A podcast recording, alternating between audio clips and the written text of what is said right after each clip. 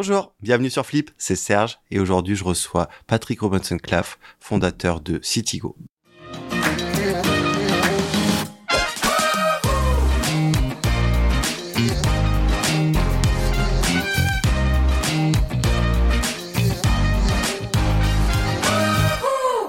Bonjour Patrick. Bonjour Serge. Comment ça va? Super bien, la journée est fraîche et il y a une belle lumière ensoleillée encore. Très bien. Est-ce que tu pourrais te présenter? Alors, je m'appelle Patrick Claff. Je suis fondateur de Citigo. C'est ma troisième startup. Avant ça, j'ai fait une, une startup dans l'innovation euh, de la mobilité euh, connectée sur Internet. Et de manière générale, j'ai une formation générale, pardon, j'ai une formation d'ingénieur et, financière. Et euh, j'ai toujours voulu innover, faire des choses un peu aventureuses pour changer les habitudes des, des gens et apporter des nouveaux services. Très bien. À quel moment tu as flippé? Ben, sans doute quand, euh, enfin, c'était très positif, c'est quand j'ai trouvé le nom Citigo. Je me souviens, j'étais en scooter dans le centre de Paris. Et euh, là, je me suis dit, en train de rouler entre les voitures, mais super, euh, on peut enfin avancer, donc go. Et j'étais dans la City, dans Paris. J'ai dit, bah, Citigo, tiens, ça serait le bon nom pour Citigo. Donc j'étais vraiment très content de, de, cette découverte qui est arrivée comme ça dans ma tête. Très bien. Ça a été quoi, après, ton parcours avant de monter Citigo? Troisième startup, donc euh, celle juste avant, c'était, elle s'appelait iBand. C'était un opérateur 3G en Scandinavie, Norvège, Suède, Danemark, et aussi on avait une opération aux Pays-Bas. Ça a été très difficile parce qu'on était face à des grands concurrents télécoms. Avant ça, c'était une, société qui s'appelait Bisgo, donc on va voir que j'aime le mot Go, qui était un, opérateur Wi-Fi, qui a eu la petite heure de gloire d'avoir installé euh, les hotspots Wi-Fi dans tous les McDonald's euh, de France. Et auparavant, bah, j'avais été euh, dans la finance euh, sur des pour, financer des, centrales électriques en Angleterre. Et encore avant ça, parce que je suis pas tout jeune, euh, été dans le pétrole chez Schlumberger en Chine, où là, j'étais ingénieur de terrain sur les plateformes. On va parler de Citigo. Justement, est-ce que tu pourrais nous expliquer qu'est-ce que Citigo? Alors Citigo, c'est un peu un rêve que j'avais, c'est de permettre aux gens de faire de l'autostop, mais sans trop déranger les conducteurs, c'est-à-dire en, en, pouvant leur dire à l'avance où est-ce qu'ils allaient. Comme ça, on n'a pas besoin de s'arrêter surtout pour les euh, se déplacer en banlieue, où il y a des euh, millions de personnes qui se déplacent tous les jours et qui se déplacent dans tous les sens surtout, afin de, pouvoir aller plus vite à leur destination. Donc ça c'est le côté passager. Et côté conducteur, bah c'est euh, donner un coup de main, attraper un sourire ou et aussi raconter un peu une histoire de sa vie comme on le fait là maintenant, se passer des bons plans. Et puis bien sûr, conducteur, bah je suis en voiture, je dois payer l'essence, l'entretien, les pneus. C'est récupérer ce que je dis toujours, un billet pour faire ce covoiturage en banlieue. D'où te vient ce rêve de vouloir monter euh, justement ce Citigo J'ai toujours eu euh, ce côté euh, voyage aventureux. Mes parents, enfin, j'ai pas dit aussi, mais je suis moitié néo-zélandais, moitié français. Donc on a beaucoup voyagé quand j'étais petit. Et je trouve que les voyages, bah, c'est pour ça que les gens vont aussi en vacances, même que ce soit en France ou à l'étranger, c'est de rencontrer des personnes, des nouveaux terrains, des nouveaux territoires, se dire tiens aujourd'hui j'ai de la chance, j'ai pu voir tel ou tel musée ou animal ou euh, ou des plantes que j'avais jamais vues ou euh, dans le cadre de, du, du covoiturage ou de l'autostop, ce que j'ai fait aussi pas mal euh, quand j'étais plus jeune, rencontrer quelqu'un. J'ai été, je me souviens, en Australie avec le ministre de l'Éducation dans sa limousine pour discuter de plein de choses et je trouve ça toujours vraiment sympathique de, de jeter au hasard et on trouve des choses. Et puis aussi l'idée c'était d'aider les personnes à se déplacer. Je trouve que donner un coup de main aux gens quand tu peux, c'est toujours euh, sympa. Et au-delà de l'argent, bah, les gens sont vraiment très reconnaissants et, et ça leur donne un super coup de main. Très bien. Et justement, comment se positionne Citigo par rapport à, au transport en commun, justement, qu'on peut prendre tous les jours? Alors, le transport en commun, c'est quelque chose qui est euh, hyper efficace quand même, même si c'est vrai que parfois ça tombe en panne, comme on l'a vu aujourd'hui. C'est pas très cher en réalité, parce que c'est subventionné à, à hauteur de 80%, surtout quand on regarde le, les coûts et les investissements en banlieue. Mais malheureusement, il y a à peu près 50% de la population en périphérie des grandes villes qui n'a pas accès à un transport en commun rapide. Et surtout, quand tu veux faire du banlieue-banlieue, c'est plutôt mort. Parce que les bus, à la limite en courant, tu vas aller aussi vite qu'un bus. Mais en vélo, tu vas peut-être même le dépasser pour faire du banlieue-banlieue. Et de ce point de vue-là, c'est très complémentaire au transport en commun. Mais est-ce qu'aujourd'hui, par exemple, Citigo se place en tant que concurrent des transports en commun ou c'est euh, une offre complémentaire, par exemple? Vraiment complémentaire. On peut pas concurrencer quelque chose qui est subventionné ou avec son passe Navigo à 80 euros ou même 120 euros comme c'était autrefois. Bah, on va sauter dans, dans 5-10 métros à la filée pour se balader toute la journée. Mais ça va être par contre pour aller plus vite à ta destination quand justement le transport en commun va être très lent. C'est-à-dire, au lieu de mettre une heure, tu vas mettre 20 minutes. Mais j'imagine que les VTC les, euh, ou les taxis, ça pas exactement la même offre que Citigo. Tout à fait, sachant que le VTC, lui, s'adresse en plus à une clientèle plutôt aisée, voire business, très concentrée dans le centre-ville, et aussi très concentrée sur des trajets vers l'aéroport ou les gares, sachant que c'est pas une mauvaise idée de prendre un service professionnel quand tu vas arriver à l'heure pour prendre ton train ou ton avion. Le covoiturage, il va pas être très fiable en termes d'horaire, il va aussi s'adresser à des personnes, que ce soit conducteurs ou passagers, qui n'ont pas le même budget pour se déplacer. Et justement, si je te demandais, c'était quoi les avantages à utiliser Citigo pour ces déplacements? Alors, il y a toujours deux côtés dans le covoiturage, le conducteur et le passager. Si on commence par le conducteur qui finalement est, au cœur du covoiturage, bah lui va pouvoir, sans dévier de son trajet, économiser, euh, récupérer 4, 5, 10, jusqu'à 150 euros par mois, voire plus s'il en fait plus souvent, pour euh, payer et financer l'entretien de sa voiture et son essence. En plus, le petit bonus, c'est qu'il va rencontrer des gens. Euh, on a quand même tout un système de profiling qui fait qu'il y a des notes, il y a des commentaires, donc on, on sait qu'on on se retrouve pas avec euh, Freddy des films d'horreur dans la voiture. Et côté passager, il y a aussi cette même confiance et on, va savoir avec qui on, se retrouve. Et puis, bien sûr, on va arriver plus vite pour pas cher et de manière très confortable à sa destination euh, de banlieue à banlieue principalement et aussi banlieue à centre-ville quand c'est pas bien desservi par les transports en commun. D'accord. Je lisais en préparant ces questions justement un article sur euh, Citigo et tu as dit que vous arriviez à anticiper les besoins de vos utilisateurs, notamment grâce au machine learning. Comment je vous faites vous faites ça? Alors, c'est un peu le propre de l'ère numérique et, et de l'information dans lequel euh, on vit tous aujourd'hui. On va, si le conducteur l'accepte, pouvoir enregistrer son profil de déplacement. Alors c'est pas très précis, mais il suffit d'être précis à 2-3 km. Et avec cela, on va euh, connaître ses habitudes de déplacement. Donc où est-ce qu'il va de manière régulière? Alors si c'est pas régulier, on va pas l'enregistrer, mais où est-ce qu'il va de manière régulière, à quelle heure, quel jour? Ce qui va permettre de lui proposer des covoiturages qui collent à ses habitudes, sans qu'il ait forcément besoin de renseigner son trajet. Parce qu'une personne euh, qui habite euh, en zone urbaine va avoir à peu près 25 destinations s'il en a une de plus, il va en perdre une, donc il va toujours à peu près être à 25 maximum. Et ce sont ces habitudes régulières qu'on va pouvoir capter via l'application pour bien le matcher avec des passagers qui vont aller justement à la même destination ou en tout cas sur la même route. Est-ce que par exemple la RGPD ou tout ce qui est par rapport à la vie privée, ça casse un peu ce système d'anticipation ou pas? Ou pas du tout? Alors pas du tout parce que déjà la RGPD c'est pour euh, viser les, applications comme Google Maps par exemple, comme Facebook, que beaucoup de gens connaissent, Instagram, etc., qui vont revendre ces données à des annonceurs.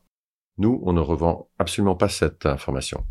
Et concernant la vie privée, pareil, ben, on, c'est vraiment par silo. Je veux dire, chacun a ses informations. On va pas donner à un autre passager euh, où est-ce que ce conducteur va d'habitude. On va juste dire, bah tiens, lui, il peut t'emmener là où toi tu veux aller. T'as pas besoin de savoir où lui va. À la limite, vous pouvez le dire dans la voiture mais euh, l'information va vraiment être euh, bloquée, enfin contenue pour l'utilisateur lui-même. D'accord. C'est vraiment dans le cadre d'améliorer le service pour la personne et de faciliter la vie en fait. Exactement. Pour pour que ce soit les, meilleurs matchs possibles, avec la plus haute probabilité que bah voilà, ce gars-là, il, il, doit dévier son chemin ou le passager il doit faire 300 mètres à pied et ça colle. Tiens, un coup de bol, bah tu vois, il y a quelqu'un qui allait à la Bastille là, il aurait pu me déposer et l'application aurait su que bah, souvent il vient à la Bastille le mercredi soir euh, pour aller danser euh, dans un des bars à côté. On va parler d'une chose qu'on espère que ça sera bientôt terminé, c'est l'impact de la crise du Covid. Est-ce que vous avez été impacté par cette crise? La mobilité a été fortement impactée. Vous l'aurez senti quand vous aviez pas le droit d'aller à plus d'un kilomètre de chez vous. Donc Citigo a été fortement impacté jusqu'à avoir quasiment plus aucune activité pendant le premier euh, grand confinement. On en parlera encore dans 100 ans sans doute. Et par contre, la bonne nouvelle, c'est que toutes les habitudes de mobilité sont revenues très vite. Je dis toujours que la mobilité, c'est la vie. Et Citigo permet cette vie pour que cette soit une mobilité plus facile, encore une fois, quand les transports en commun euh, répondent pas rapidement, enfin, euh, facilitent pas facilement le, trajet. Et aujourd'hui, on est à peu près à 85% des euh, déplacements qu'on avait avant toutes ces histoires de Covid. Et je pense que plus ça va là avec les taux de, cas positifs Covid qui sont vraiment en, en chute, on va retourner à 100% avant la fin de l'année voire retrouver la croissance qu'on avait l'habitude de voir euh, les années précédentes. C'est bien, tu viens de répondre à la question. Je me, j'allais te poser la question. Est-ce que tu penses que justement, bah, ça va même augmenter le taux de mobilité parce que les gens vont pas vouloir peut-être prendre le métro ou les transports de peur d'eux? Alors, tout à fait. On a vraiment constaté ça.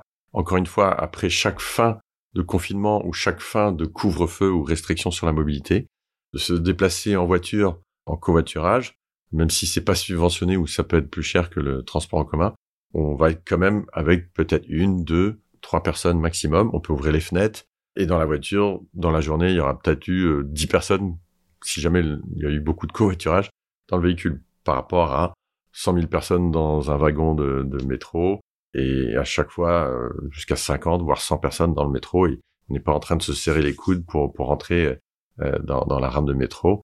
Le bus c'est un peu mieux parce qu'on peut quand même ouvrir les fenêtres et il y a ce côté anxiogène qui euh, qui est beaucoup moins important dans dans un véhicule. Tu penses que la crise du Covid a modifié ou va modifier justement les habitudes des personnes en termes de transport, de façon de se déplacer? Entièrement. Je dis toujours que chaque choc euh, change euh, l'humanité ou l'environnement ou, ou, les animaux ou même les plantes. Donc pour les, les habitants des grandes villes, je pense que déjà une première impact, ça va être sur faire des choses à distance, le télétravail, on, le voit énormément. Deuxième chose, c'est se dire, tiens, est-ce qu'il n'y a pas une autre façon d'aller à cette destination? Donc on a vu, mais c'est très très centre-ville, on a vu l'émergence du vélo, des, des, des, trottinettes, qui je pense restent quand même assez dangereuses, même s'il y a plein de voies et on a fait plein de choses pour ça, donc tant mieux. Maintenant on peut rouler qu'à 5 km à l'heure, donc ça devrait être un peu moins dangereux. Enfin, je crois que c'est plus que 5, mais bon, j'ai l'impression que c'est 5 km à l'heure. Euh, donc ça, c'est les habitudes de centre-ville. Et pour la banlieue, après, c'est une question de faire connaître. Je pense qu'il y, a le côté euh, écologique, préservation de la planète. C'est vrai que le covoiturage, on va diviser par deux, voire euh, trois ou quatre, euh, son empreinte carbone, l'utilisation de l'énergie pour déplacer au lieu d'être qu'un conducteur. Le conducteur, il peut être à deux ou trois. Donc, toutes ces valeurs sont en train de vraiment émerger de manière beaucoup plus forte. En tout cas, elles sont amplifiées par la crise sanitaire qui se dit tiens, il y a une crise. alors c'est il y a la planète, il y a la pollution, euh, il y a les ressources, maintenant il y a la santé. Euh. donc ça fait beaucoup de crises et ça commence à faire réfléchir beaucoup de gens pour se dire qu'est-ce que moi je peux faire pour changer euh, et, aider à contribuer à cette planète sur laquelle on vit? Tout à fait. Est-ce que, par exemple, le télétravail, ça peut être aussi un facteur qui fait que peut-être que la croissance, ça va changer la mobilité de demain? Complètement. Je pense que ça impacte beaucoup plus les, je dirais, les transports en commun. Le fait aussi qu'on va aller moins souvent au travail ou peut-être avec des horaires plus flexibles, en tout cas pour, pour les métiers qui le permettent.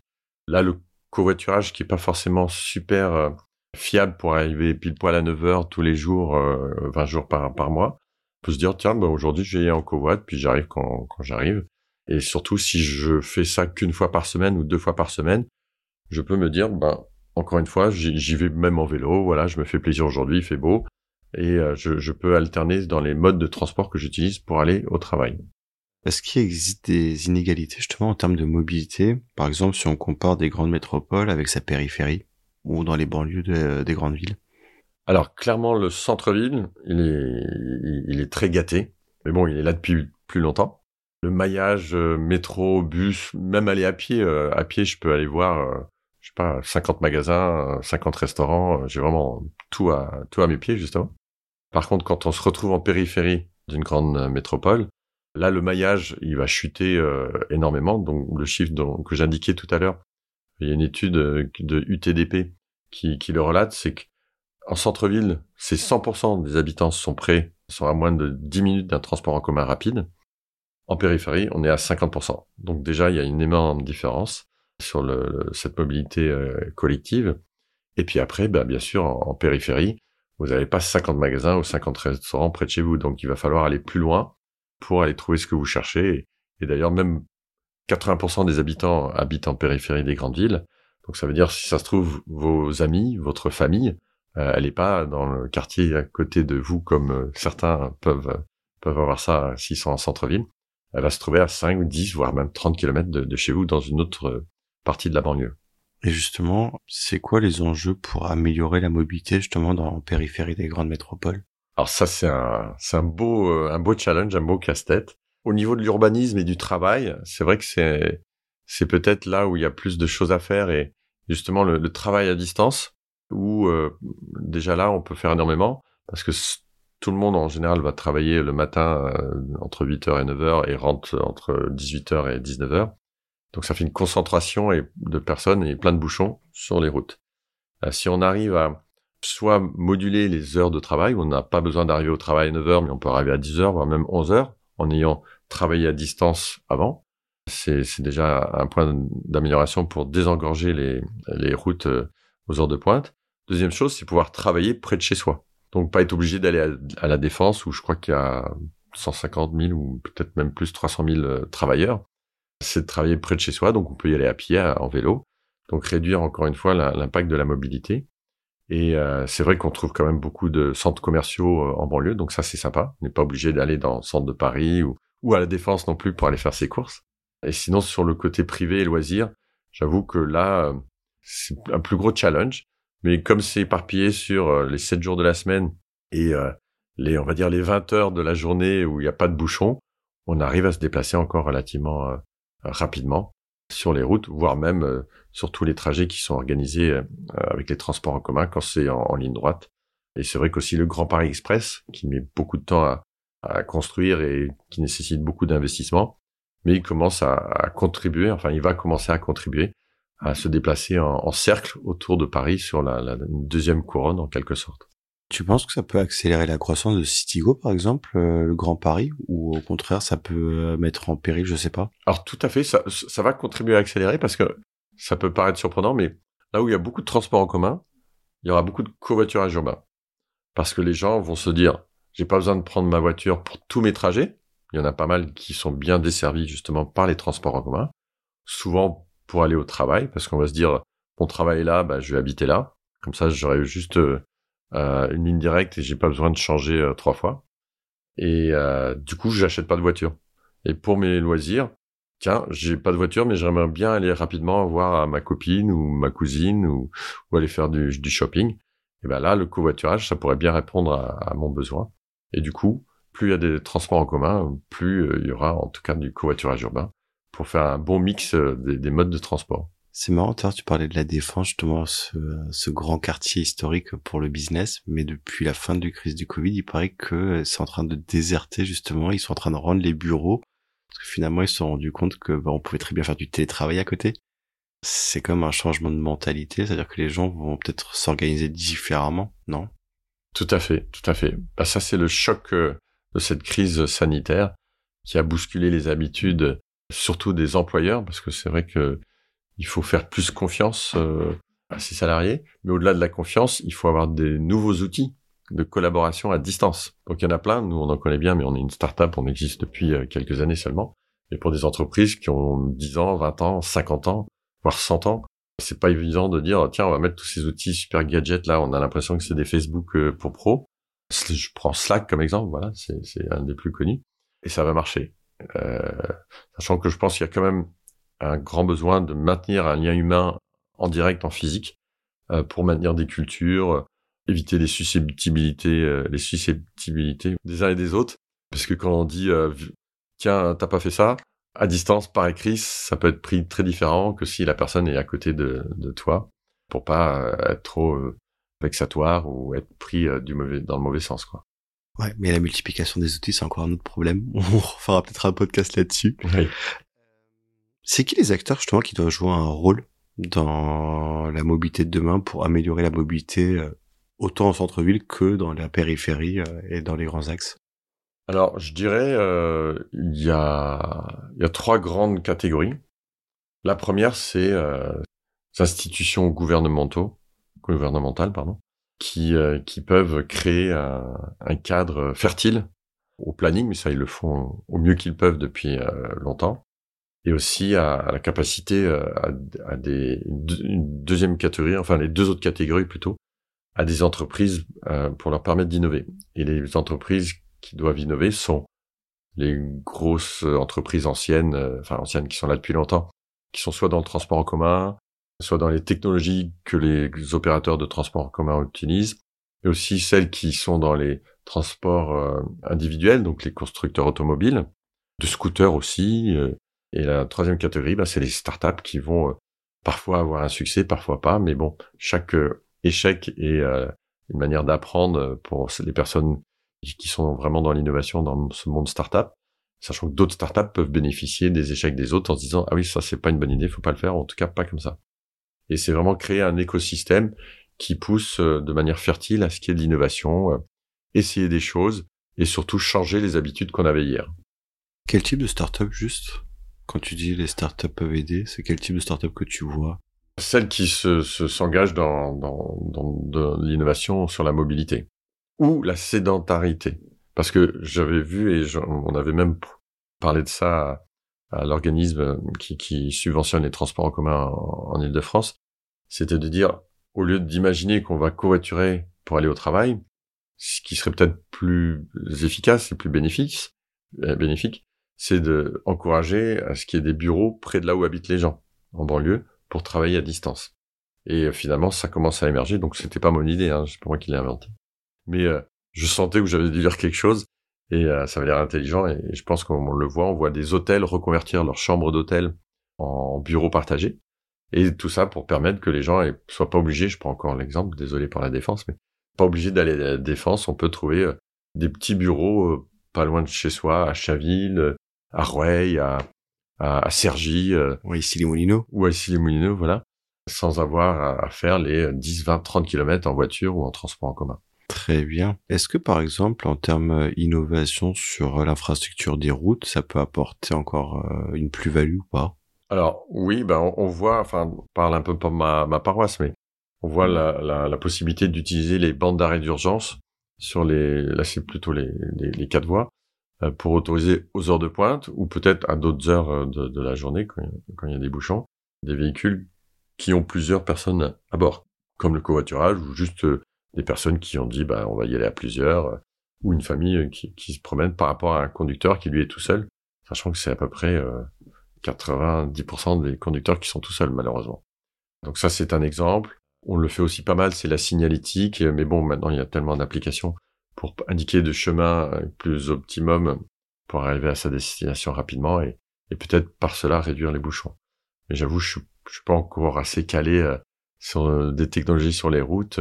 Mais je crois qu'il y avait celle d'Elon Musk à The Boring Company, tu sais, c'est le système où quand tu vois qu'il y a des embouteillages, tu mets ta voiture, normalement c'est destiné au Tesla ou à la base, oui. tu mets ta Tesla sur une plateforme, tu descends au sous-sol et en fait tu roules au sous-sol pour arriver quelque part. Ouais, j'ai bien vu ce, ce programme-là je me suis dit que ça paraissait un peu coûteux parce qu'il y aurait peut-être un bouchon pour descendre dans le tunnel et puis après un bouchon pour sortir du tunnel. Mais c'est clair que ça c'est typiquement un exemple d'un truc qu'il faut essayer. Et puis si ça marche pas, ben on se dira bah bon on arrête d'essayer les tunnels sous la ville pour éviter les bouchons. Je pensais par contre à un autre truc que j'ai vu, c'est des, des espèces de bus ou tramways, je sais pas, qui sont sur des énormes pattes et qui roulent au-dessus ah, des voitures. ça. Mais ça, ça, je crois que c'est une vidéo un peu science-fiction qui a été faite en Chine. Alors je sais pas s'ils l'ont vraiment fait, mais c'est un truc chinois, ouais. ouais. Oui, je vois pas, j'ai pas vu de truc physique, mais voilà, c'est un espèce de concept. On peut emprunter la route ou en tout cas une partie de la route. Et voilà, il y a un, tramway, on va dire, qui qui lui roule au-dessus de la route ou de l'autoroute, qui permet d'emmener plein de gens euh, alors qu'il y a un bouchon. Et tout ça sans sans occuper trop de place comme une voie bus sur la route elle-même euh, où sont les voitures individuelles. La mobilité euh, durable et écologique, c'est une des voies sur laquelle on doit réfléchir pour les prochaines années Complètement. Mais moi, je pense qu'on y réfléchit déjà depuis, euh, depuis que la voiture existe quasiment. Déjà par l'efficacité des moteurs. On est loin des... Je pense que les premiers moteurs, ça devait consommer 100 euh, litres au 100, ou pas loin.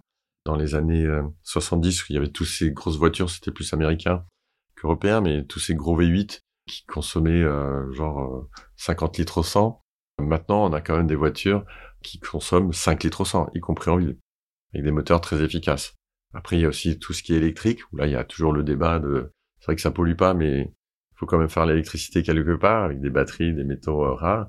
Et euh, le, plus intéressant, je trouve, c'est le vélo électrique, enfin, vélo à assistance électrique, où là, on peut vraiment faire un petit match vraiment sympa. Que le vélo, souvent, ce qui est un frein, à part aux Pays-Bas, où c'est complètement plat, c'est les côtes. Et là, un petit boost de, batterie, c'est assez agréable. C'est vrai que le vélo, ça pèse pas une tonne euh, comme une voiture.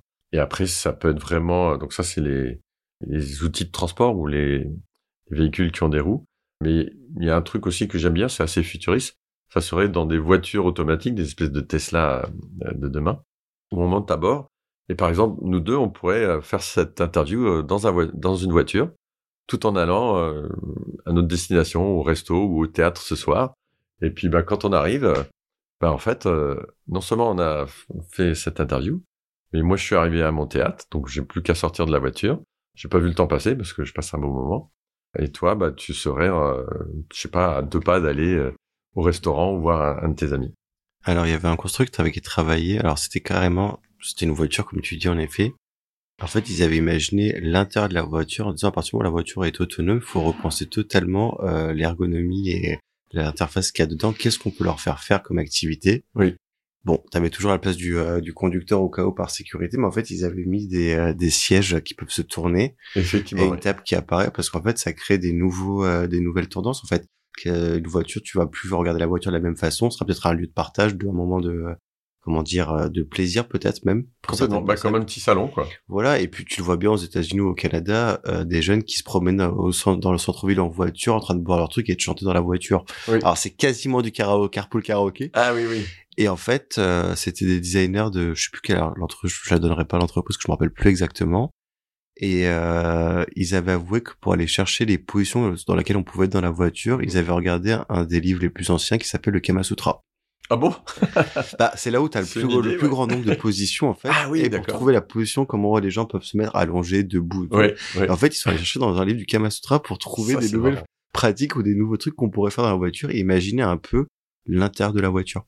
Ça c'est intéressant, moi. Je trouvais ça assez incroyable comme histoire. Et moi, je crois que j'ai vu Renault au salon de l'auto il y a un ou deux ans. Là, le siège du conducteur se retournait et ça faisait un, petit salon pour discuter avec les, autres passagers tout, pendant que la voiture, elle, elle roulait. Et j'avais bien aimé qu'il euh, y avait une petite euh, signalétique euh, sur la voiture pour que les autres personnes, si jamais elle est sur l'autoroute, sachent que cette voiture, elle est en conduite automatique. Il y a une petite lumière bleue qui, qui allait de droite à gauche pour, pour prévenir de son statut un peu particulier. Il y avait la RATP aussi, je crois, qui avait fait un test. Alors c'était une voiture autonome, enfin un bus autonome. Ah, c'est avec Navia peut-être. C'est ça, ouais. Je crois qu'ils ont mis en test hein, dans les banlieues justement pour faciliter le transport. Ils disaient qu'ils pourraient avoir beaucoup plus de bus passants et finalement, ce serait euh, peut-être plus facile aussi pour eux d'avoir un conducteur. Euh, ils auraient euh, trois, une personne avec un ordinateur et trois écrans qui pourraient gérer. Ça peut mettre en péril, par exemple, ce, ce genre, de, ce type d'évolution pour euh, le covoiturage ou pour euh, Citigo Alors je pense pas du tout parce qu'encore une fois c'est du transport en commun euh, modernisé, mais ça reste du transport en commun. Et l'investissement est quand même euh, relativement lourd. Un bus c'est déjà cher, mais un bus intelligent qui peut se conduire tout seul et surtout à distance, il va coûter encore plus cher. En plus, il va être plus petit, donc il va pouvoir transporter moins de personnes, peut-être de manière plus efficace, certes. Mais euh, l'autre point, c'est que ça va être principalement dans des zones délimitées et notamment le centre-ville. Donc nous, il faut savoir que 93% de nos covoiturages, c'est en banlieue ou banlieue vers le centre. Donc euh, ça va vraiment pas impacter, en tout cas pas, pas dans les 10 ans à venir ou les 15 ans à venir. Très bien. Est-ce que tu penses qu'une meilleure mobilité, par exemple dans les périphéries ou euh, entre la périphérie et les, les centres-villes, ça peut aussi peut-être euh, résoudre des problèmes sociaux qu'il y a? Alors complètement. D'ailleurs, on le voit avec nos utilisateurs. Certains disent ouais, ça, ça leur sauve la vie. Et, et, encore une fois, quand je dis la mobilité, c'est la vie, mais, mais c'est ça. C'est au lieu d'être coincé euh, dans votre quartier, bah là, vous pouvez vous déplacer euh, en 20 minutes, une demi-heure. Vous avez peut-être pas le temps de passer par le centre-ville. En plus, vous vous dites d'aller à Châtelet pour ressortir vers Disneyland ou je ne sais où ça va prendre trop de temps et du coup vous optimisez bien plus votre temps pour vous faire plaisir, pour vos loisirs. Et euh, de ce point de vue-là, ça, va aussi permettre des rencontres. C'est toujours une anecdote, mais il y avait une fois une personne qui cherchait un stage et elle a fait un covoiturage avec quelqu'un euh, qui était pâtissier. Enfin, pardon, elle voulait faire un stage dans la pâtisserie. Donc elle a fait un covoiturage avec un pâtissier, puis elle a dit, ben moi j'ai une pâtisserie à Bologne, euh, si vous cherchez un stage, ben vous, envoyez-moi votre CV, je peux vous prendre potentiellement à, partir de la rentrée. Donc ça permet de, rencontrer des, personnes, ça c'est du one-on-one dans la voiture, mais aussi de pouvoir bouger plus rapidement, plus facilement. Ben, on peut faire plus de choses. Quoi. Très bien. Selon toi, l'avenir de la mobilité, ça va être comment dans 10, 15, 20 ans? Je pense que ça va être magique parce qu'on a quand même euh, la chance d'être dans une ère où euh, il y a beaucoup plus de créativité avec euh, beaucoup moins de moyens nécessaires puisque la technologie, les données, l'informatique, c'est plus accessible. Et encore une fois, je, me répète, mais c'est moins cher que ça l'était il y a 20 ans, il y a 30 ans. Et du coup, la, créativité va pouvoir sortir encore plus souvent. Donc Citigo, c'est un exemple, mais je pense que si quelqu'un s'intéresse à ce domaine ou d'autres domaines d'ailleurs, il va pouvoir dire, tiens, moi j'ai une idée, je le ferai plutôt comme ça, et apporter une solution pour faciliter le déplacement. Je prends un exemple. Il y a certes les vélos électriques qui existent, mais il y a des gars qui ont inventé un petit moteur électrique que vous bricolez pour mettre sur votre ancien vélo d'il y a 30 ans et le transformer en vélo électrique, quoi. Avec un câble relié sur votre guidon et tout d'un coup, euh, votre vieux vélo euh, qui a peut-être celui de votre grand-père, il devient un vélo électrique et tout ça pour une somme euh, très très modeste. C'est un peu la même la même histoire qu'avec les vieilles télé qui étaient pas connectées, enfin les vieilles télé, on va dire, et euh, ils ont sorti des boîtiers justement pour que ta télé devienne connectée. C'est c'est la même chose quoi. Tout à fait, oui. et tu penses que ça sera beaucoup, euh, la mobilité sera beaucoup plus écologique dans l'avenir? Oui, complètement. Bah c'est c'est un peu une obligation et surtout c'est possible euh, grâce à, l'intelligence des, personnes qui travaillent sur ces sujets et encore une fois l'imagination et l'accessibilité à, plein de technologies qu'on peut mixer dans tous les sens quoi. Après c'est un peu comme la cuisine il y a des plats qui vont avoir meilleur goût que d'autres, qui, qui vont mieux réussir que d'autres.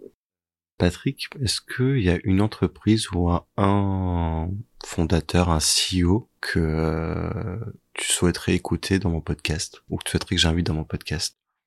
J'ai envie de, de, te donner deux réponses. Très bien. Une sur l'entreprise, mais et donc son, sûrement son CDO. C'est une entreprise qui euh, qui génère de l'électricité, qui s'appelle Hill Energy. Elle a fabriqué une technologie et la façon dont ça marche, c'est, euh, c'est ils ont des espèces de, de générateurs d'électricité qui mettent sous l'eau et avec le courant, donc les marées notamment, il y en a beaucoup euh, dans la Manche, en Bretagne, mais un peu dans toutes les mers. Avec le courant, il y a une espèce de tapis euh, solide qui fait des vagues, qui ondulent et en ondulant, enfin qui ondule parce que le courant lui passe dessus dans un sens puis après dans l'autre sens. Et en ondulant, ben ça, ça génère de l'électricité dans un espèce de générateur et les câbles auxquels est branché euh, ce générateur. Donc ça, je trouve ça plutôt sympa. En plus, c'est discret, c'est sous l'eau, bon, personne ne le voit. Ça fait pas mal aux poissons parce que les poissons, ils peuvent euh, nager au-dessus ou en dessous, quoi. Ils vont pas être euh, coupés comme avec des hélices ou des espèces d'éoliennes sous-marines. Je trouve ça, je trouve ça plutôt cool, sachant que l'énergie de la mer, elle est quand même super puissante, super forte. Et la marée, bah, il y en a quatre fois par jour, ça va dans un sens ou dans l'autre. Dans d'autres régions, c'est deux fois par jour, mais ça, c'est plutôt bien. Et une autre personne que je trouve très intéressante, que j'ai rencontrée, alors j'oublie son, son nom, mais c'est le PDG de Voodoo. Alors Voodoo, c'est une société qui fabrique des, des applications mobiles pour les jeux. Et je trouve que je trouve que le personnage est très intéressant parce qu'il il a il a un énorme succès, mais euh, il reste très humble, très accessible. Je l'avais rencontré il y a il y a deux ans, je me souviens. On a discuté comme ça, comme on discute maintenant autour du canapé, donc ça va encore pu être une voiture mobile qui allait quelque part. Et il m'a donné des, enfin, il m'a fait une petite analyse, des remarques très, très utiles sur, euh, sur Citigo, mais qui s'appliquent, je pense, à, tout un tas d'entreprises qui essayent de créer de l'innovation et, du changement pour donner aussi un, regard en dehors de la boîte, comme on dit euh, en anglais. Euh, donc voilà, le PDG de Voodoo, j'aurai son nom à te communiquer par la suite sans problème. On le mettra en commentaire du podcast, c'est pas très grave. Avant de se quitter, Patrick, la fameuse question, ton prochain grand flip, c'est pour quand? Bah, C'est pour euh, le début de l'année prochaine. C'est même un, un, double flip. C'est on va lancer une nouvelle version de l'application. Et du coup, euh, c'est toujours un, gros changement euh, d'habitude peut-être dans l'ergonomie de l'application. Mais et, le, le, double flip vient qu'on va se lancer à l'étranger. Très bien. Merci beaucoup Patrick d'être venu au micro de Flip. Bah, un plaisir Serge, et puis bah, j'ai adoré cet échange. Moi aussi. Merci à vous d'avoir écouté. On se retrouve très rapidement pour un nouvel épisode. Au revoir. Si vous avez aimé, n'hésitez pas à liker, partager et commenter. Et vous, le grand flip, c'est pour quand?